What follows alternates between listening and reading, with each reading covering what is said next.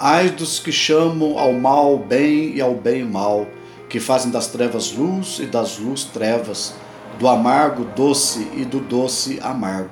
Isaías 5, versículo 20. Vivemos um tempo em que as pessoas não acreditam e não admitem mais os absolutos. O que é certo para você não é para mim, dizem eles. Cada um tem a sua verdade, afirmam. É como se houvesse um sol e uma sombra para cada pessoa. Tudo é relativo. A vida hoje se tornou um grande mosaico, onde cada um vive dentro do seu quadradinho. E se alguém ousar dizer o contrário, tem briga. Se alguém ultrapassar a linha que separa o quadradinho do outro, é taxado de ignorante e ultrapassado. As pessoas se tornaram tão absurdamente sensíveis que, se alguém emite sua opinião contrária à de outro, cria confusão, podendo inclusive ser processada e obrigada a pagar indenização por danos morais. Senso de julgamento do mundo de hoje está tão afetado por um espírito de confusão que estão chamando o mal de bem e escuridão de luz. Tornou-se normal mentir, pagar e aceitar suborno, adulterar, violar as leis de trânsito.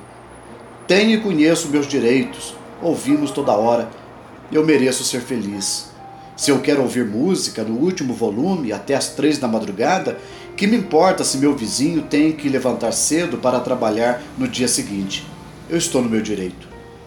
Se a vaga no estacionamento é para idosos, não quero nem saber se tenho 20 anos. Cheguei primeiro e preciso desse espaço. Mais delicado ainda é falar de pecado com essa geração, porque para eles pecado não existe. É coisa de religioso fanático. É artimanha de líderes religiosos que usam da culpa para explorar financeiramente os ignorantes. Jesus nos avisou que seria assim que a iniquidade se multiplicaria de tal forma que o amor se esfriaria de quase todos.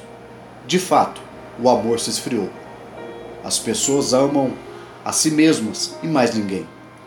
Cada uma ocupando o seu próprio quadradinho nesse mosaico chamado mundo, sem se preocupar se no quadradinho do lado alguém está passando fome ou frio. Jesus nos chamou de sal da terra e de luz do mundo elementos de penetração, para que saibamos que, como seus discípulos, temos duas missões no mundo: como sal, de vencer o mal com o bem, para impedir que ele se espalhe no ambiente da vida, como luz, de levar o conhecimento do amor de Deus a todos, para dissipar as trevas da arrogância e do egoísmo. Somente o Evangelho de Jesus é a solução para o mundo, quer aceitem, quer não. E quando chegar a morte, e ela chega para todos, todo relativismo terá fim, porque todos comparecerão diante do tribunal de Deus, e então saberão o quanto estavam enganados com respeito a Deus e as demais pessoas. Com respeito a Deus, porque o seu amor se estende a todos, para a salvação de todos.